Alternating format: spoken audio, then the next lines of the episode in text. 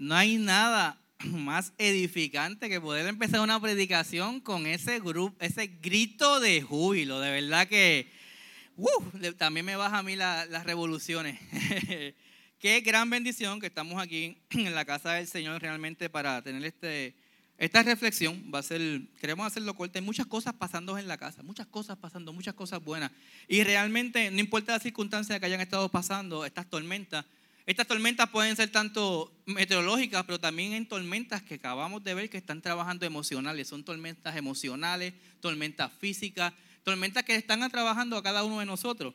Y la realidad es que lo más importante en esta mañana es que estamos aquí para darle gracias al Señor. No, sé la oportunidad que usted tuvo, dígale gracias al que está lo, qué bueno que estás aquí, gracias por estar aquí. Quizás en su casa estuvo sin agua, sin luz. Yo todavía estoy sin agua y sin luz. Bueno, me llegó el agua ahorita. Pero lo pueden ver. Así que le puede decir gracias. Qué bueno que estás aquí. Y qué bueno que podemos tener la oportunidad de este domingo, quizás sin agua, sin luz, sin internet, sin, sin algunos recursos, poder venir a la casa de Dios y decirle gracias. Gracias, pero más que gracias, que podemos adorarte. Adorarte. Y este miércoles pasado, el que vino al oasis, fue un tiempo así, un tiempo de comunión, un tiempo de hablarnos, un tiempo de dialogar. Pero lo más importante fue que hubo un tiempo en donde pudimos, se pudo interceder con las personas y se habló palabra. Y todos pasamos por la tormenta. No voy a hablar de la tormenta como tal, porque ya estamos cansados de ella, pero sí vamos a continuar el tema de retomar la palabra y si vamos a aplicar, de que estamos retomando la palabra de Dios aún en la tormenta. Estamos retomando la palabra de Dios, aún las circunstancias difíciles que tenemos. Y me imagino yo que la semana pasada, quizás viernes, sábado, todos estábamos buscando información sobre la tormenta. Todo el mundo estaba buscando noticias, todo el mundo estaba buscando prensa, internet, al que todavía tenía. A mí se me fue la luz antes de que llegara la tormenta, pero eso pues no importa.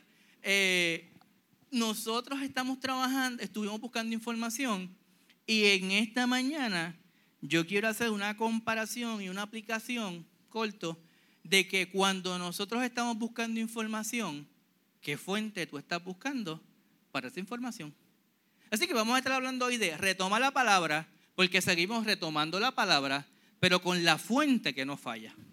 Y yo creo que todo el mundo sabemos aquí cuál es la fuente que no falla, ¿verdad?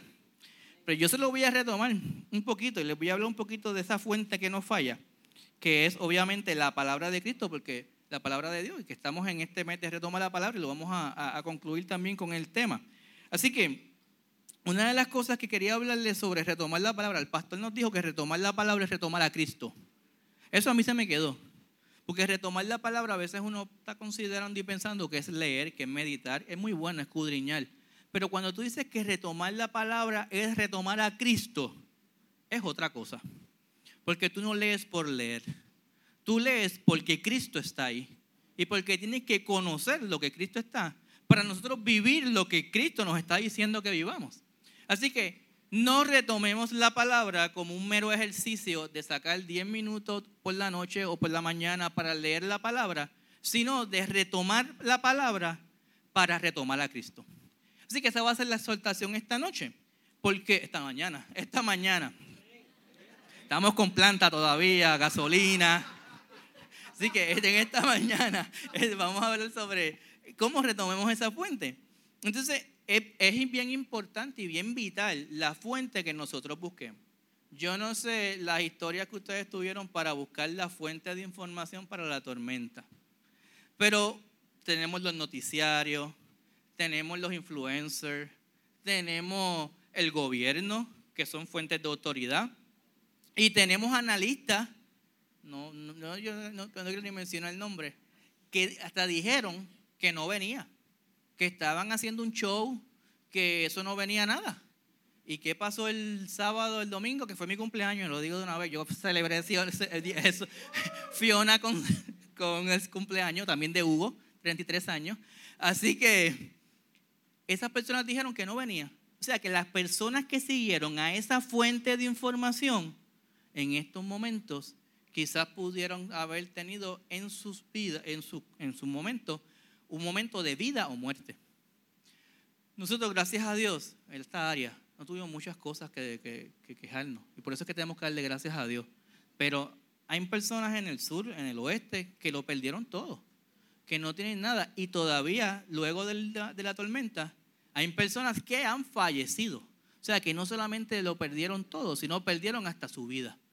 Y puede haber sido porque no buscaron la fuente correcta al momento de buscar información.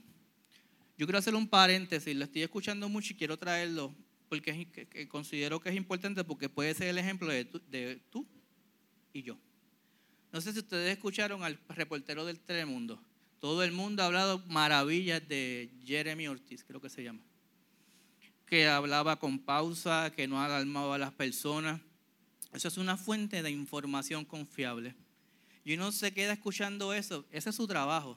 Pero cuando uno ve la historia después de eso, lo que él ha dicho, Dios me habló.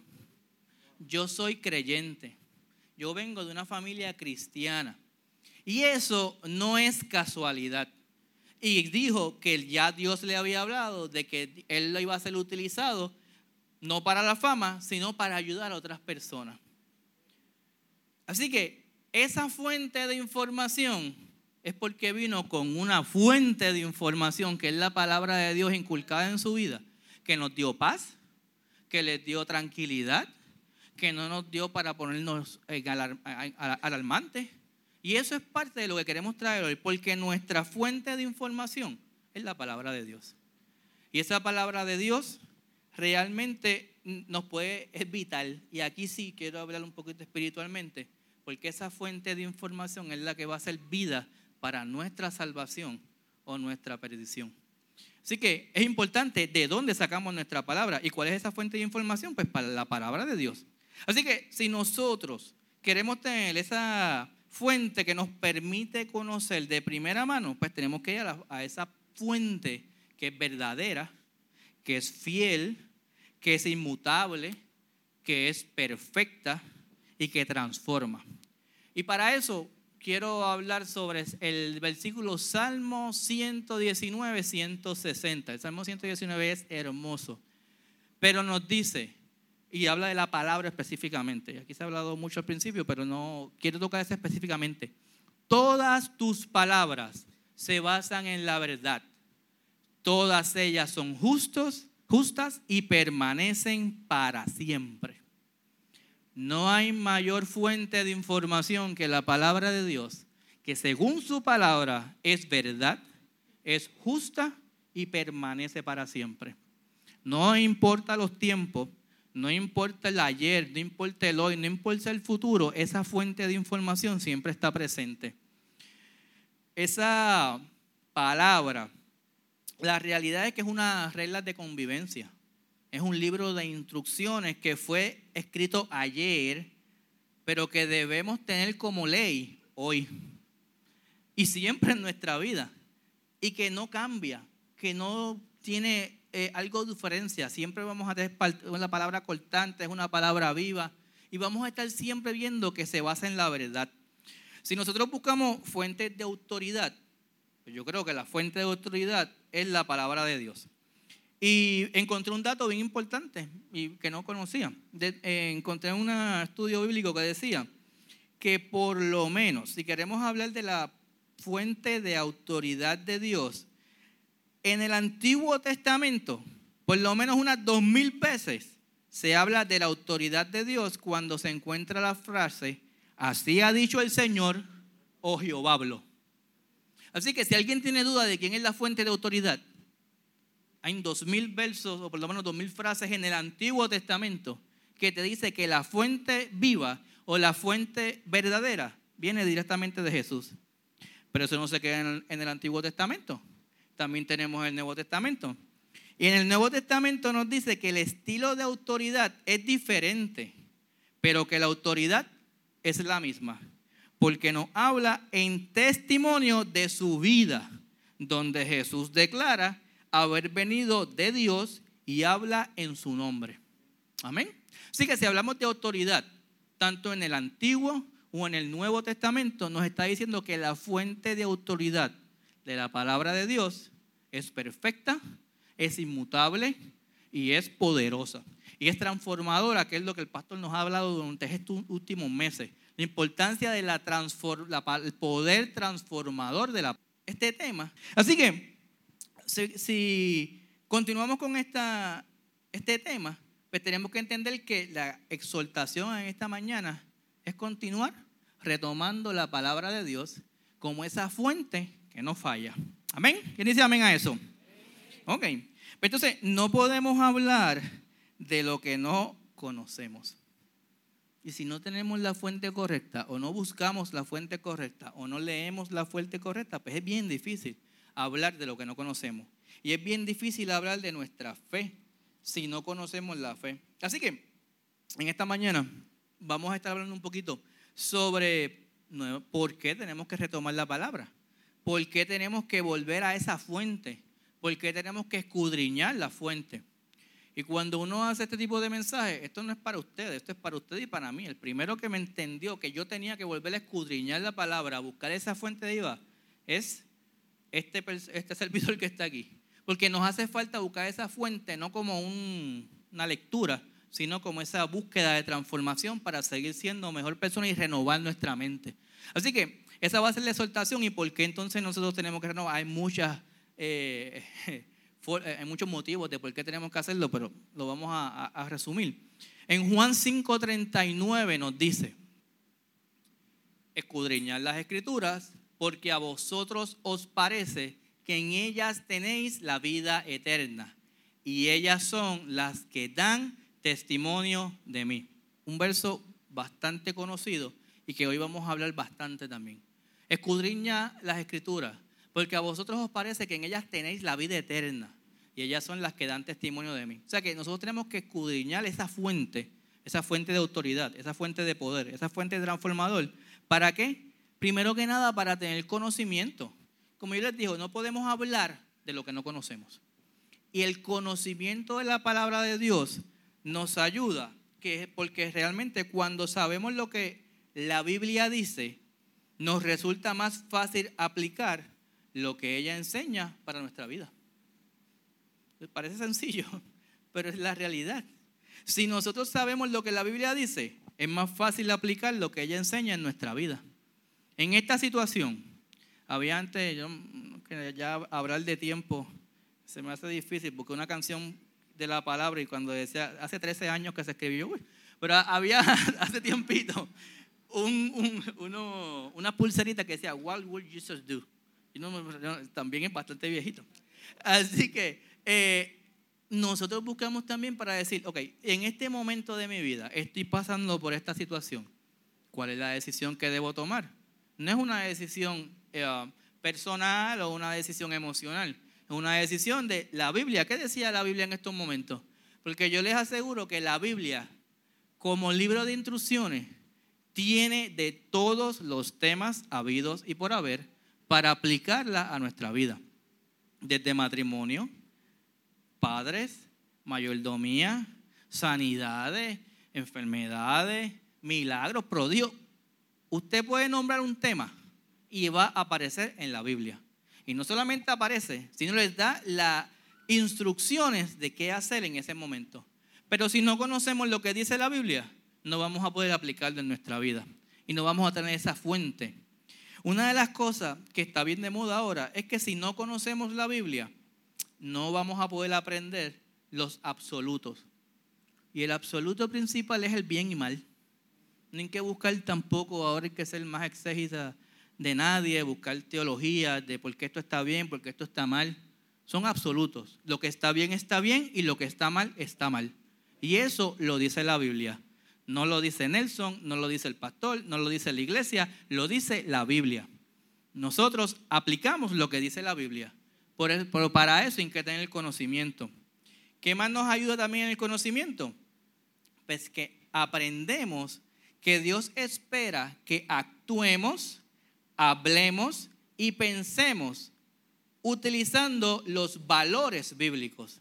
No es lo mismo las enseñanzas bíblicas que los valores bíblicos. Valores bíblicos ya es más allá.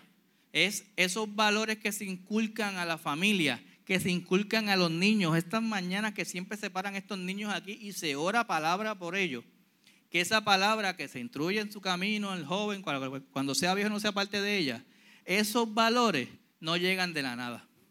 Esos valores vienen por buscar la palabra, porque en familia busquemos la palabra, porque la iglesia fomente buscar la palabra, porque como se hace todas las mañanas aquí, que es a mí me encanta, estén orando palabras por los niños. Y a veces, mi nena ya se sabe a veces también la, oración de memoria. Y hace poquito yo estaba viendo un nene bien pequeño que mientras el pastor oraba, él le estaba diciendo. Y yo me quedé como que, wow. Eso por más que sea, aunque no sepan lo que significa, llegaré virgen al matrimonio. Este, que lo digan, eso es palabra que se está declarando y se va a hacer vida en su vida. ¿Ok? Le va a hacer rema en ello. Así que nosotros tenemos que también buscar esa palabra porque aprendemos en esos valores.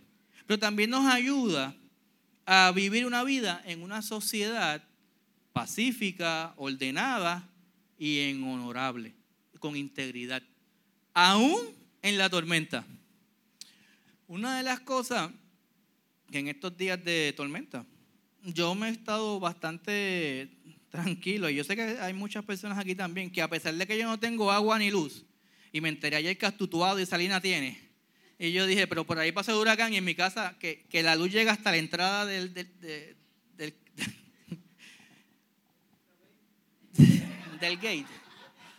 Que yo diga, gracias a Dios. No importa lo que pase, yo puedo darle gracias a Dios que por lo menos en mi casa, con agua, sin luz, con planta, con agüita, podemos ir en casa de mi suegro, que no es lo mismo siempre, por eso es que uno siempre dice que se queda en su casa. Pero puedo decir, yo estoy vivo. Yo tengo mi casa. Tengo los recursos para buscar gasolina, poner una planta ahora. María no los tuve.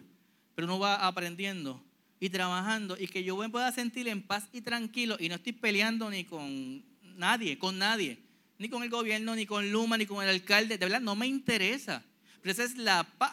Y podría haber momentos que uno diga como que caramba, ayer sí me molesté cuando dije, y no es que tenga problema que tu tuado tenga luz, pero por Utuado pasó, pasó del huracán. y en mi casa llovió. Pero ahí que yo no esté de paz en medio de la tormenta y que uno esté tranquilo. Pero pues de verdad yo he dicho, caramba, lo que la palabra dice, todo lo puedo en Cristo que me fortalece. Que no lo dice por decir todo lo puedo en Cristo que me fortalece. Lo dice porque Pablo dijo atrás, yo sé vivir en lo poco y sé vivir en lo mucho. Así que, porque sé vivir en lo poco o sé vivir en lo mucho, puedo decir, todo lo puedo en Cristo que me fortalece. En paz y tranquilo. Y podemos hacer lo que se está haciendo como iglesia. Podemos venir compartir, hablar, ayudar a otros, aún sin nosotros tener agua o luz. Así que eso nos ayuda a vivir en una sociedad ordenada, pacífica y en convivencia. Porque la realidad es que por más que usted se moleste en su casa, no va a hacer nada. Se puede estar peleando, puede mandar tweet, lo que hace es que usted mismo se sigue eh, exasperando. Y con calor estar molesto es lo peor que hay. Así que Gracias a Dios con hambre no, pero, pero sí, porque hay comida. Yo, oye, hay comida, hay gasolina, hay, no estamos viviendo, quizás el diésel está escaseando un poco, pero nosotros estamos bien, estamos vivos y estamos en victoria. Amén. Y por eso hay que darle gracias a Dios.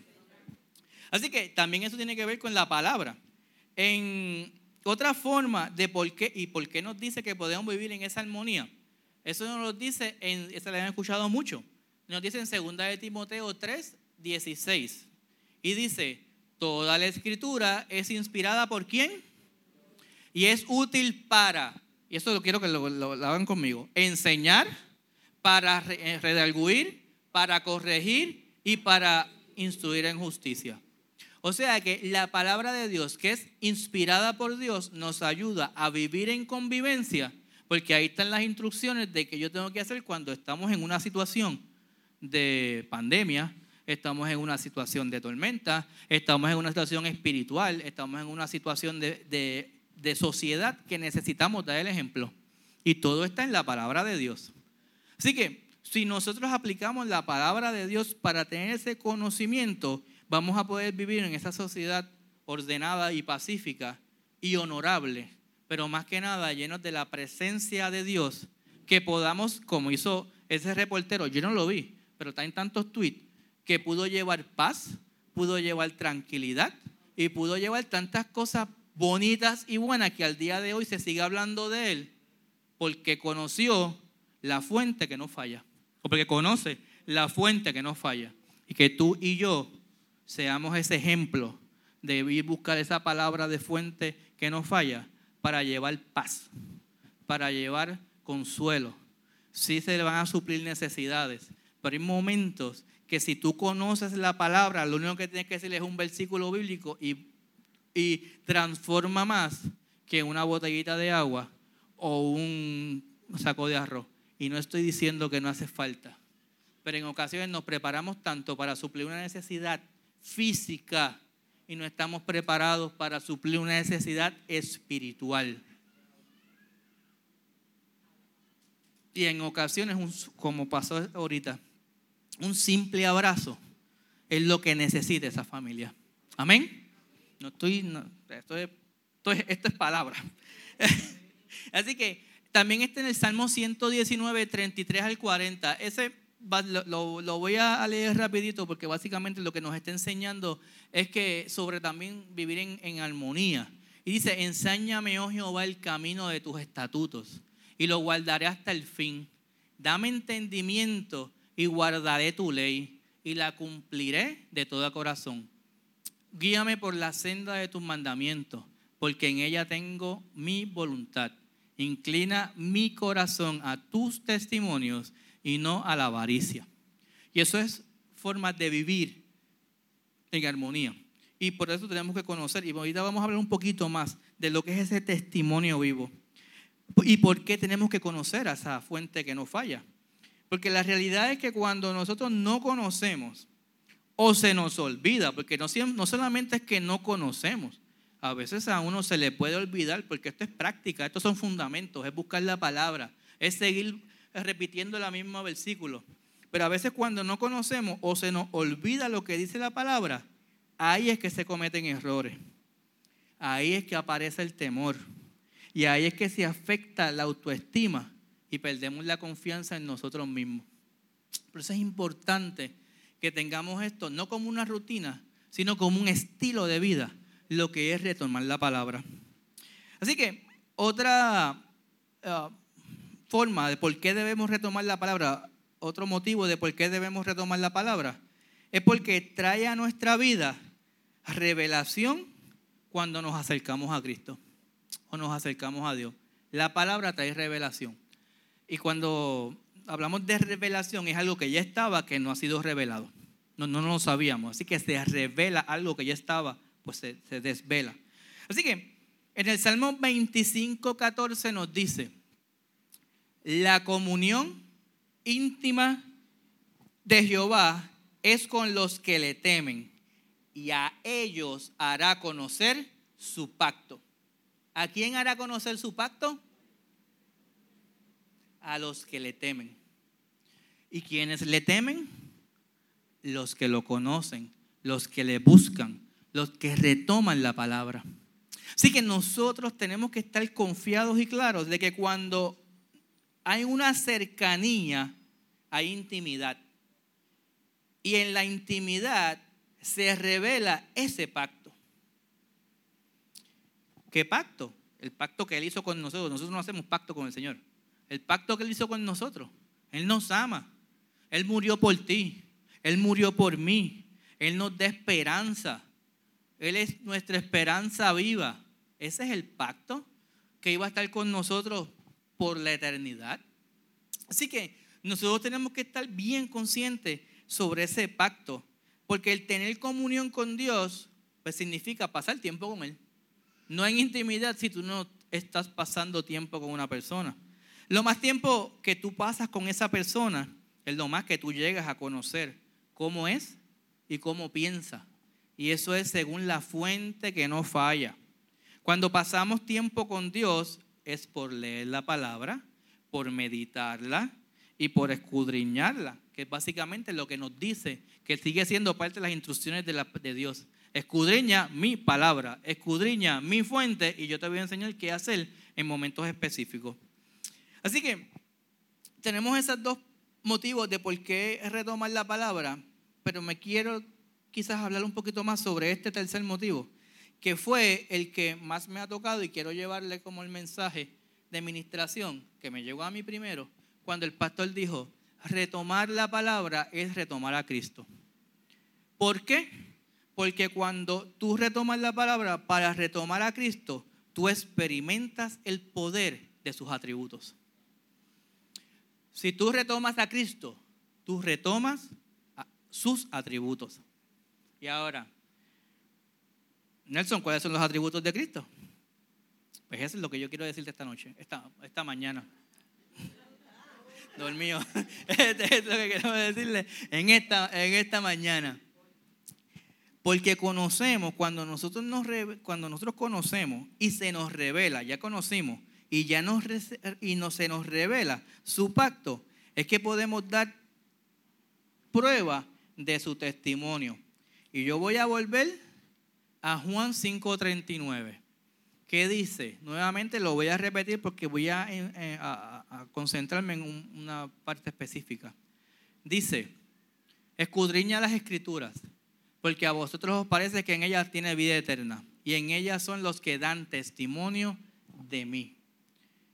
Cuando tú buscas la fuente que no falla, tú buscas el testimonio de Cristo, los atributos de Dios. Ahora voy a hablar de Dios específicamente y la forma más grande de buscar los atributos o más fácil de buscar los atributos de Dios, obviamente es en la fuente, que es la palabra de Dios. Y yo les voy a estar hablando sobre diferentes nombres que dice la palabra, que cuando les retomamos se hace vida en nuestra vida, se hace rema. Y, y podemos decir, esos son los atributos de Dios. Pero no lo estoy diciendo por solamente mencionar y por, por tratar de hablar un poquito hebreo, porque es la palabra, lo que está escrita, pero es para si en estos momentos que tú puedes decir, Nelson, yo no conozco la palabra, no me, no me inculcaron desde pequeño buscar la palabra.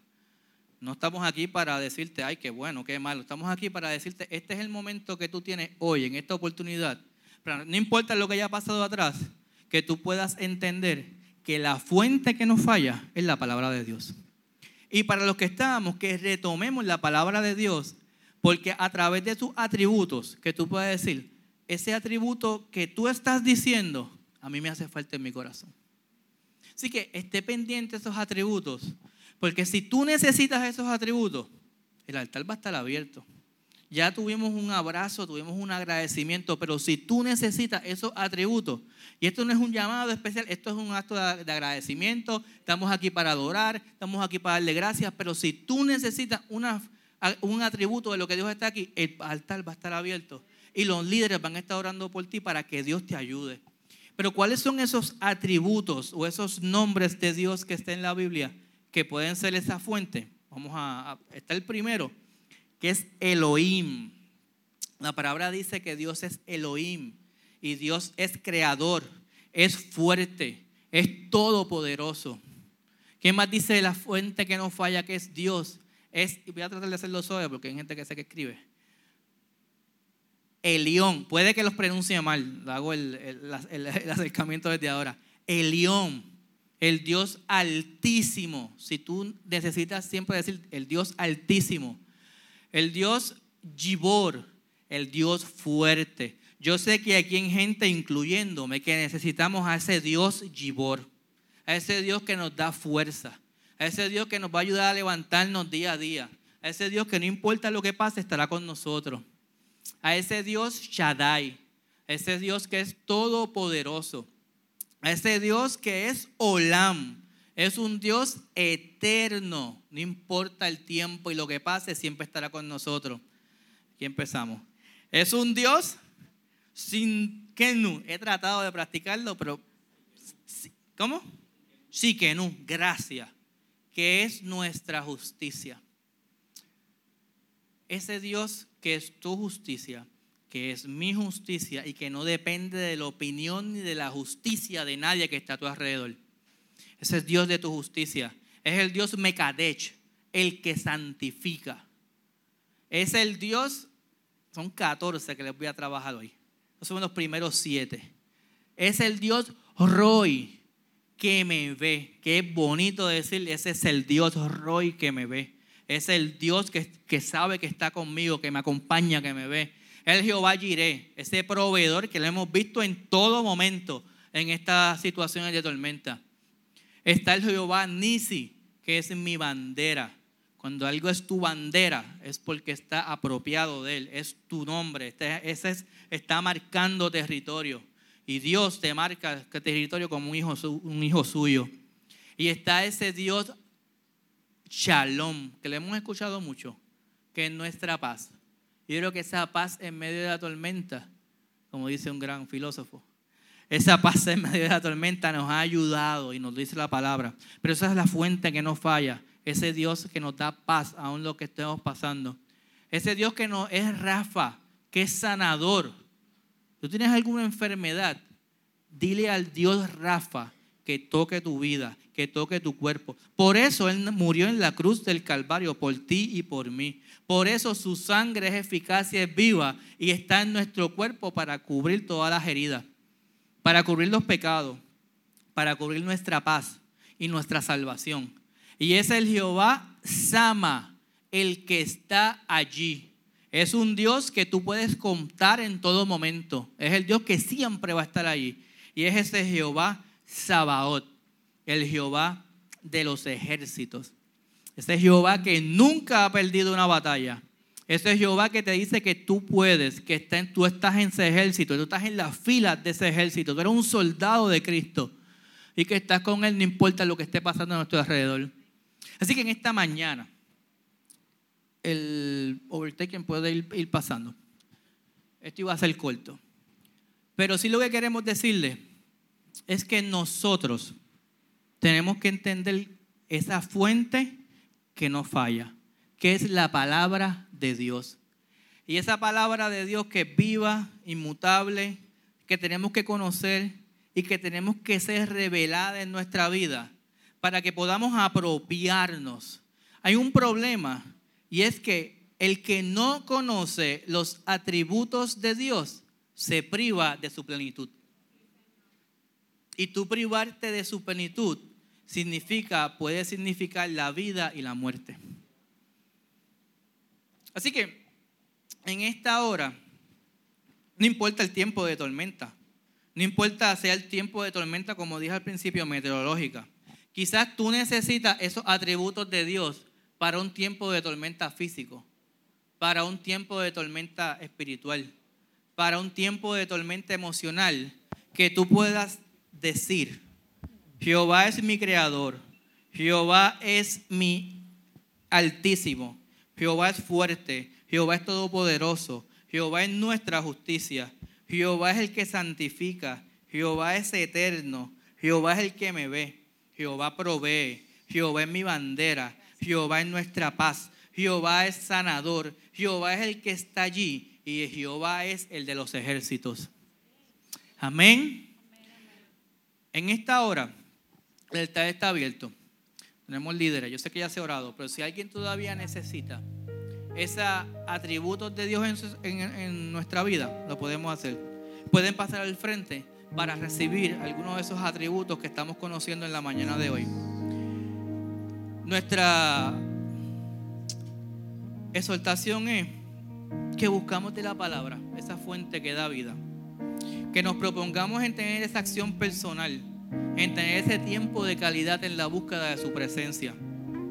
Les tengo que decir algo, no es lo mismo saber de Jesús que conocer a Jesús.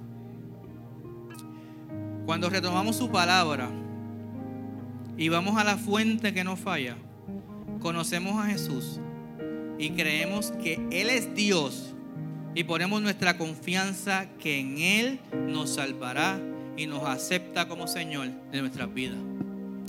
Gracias Señor. Te damos gracias.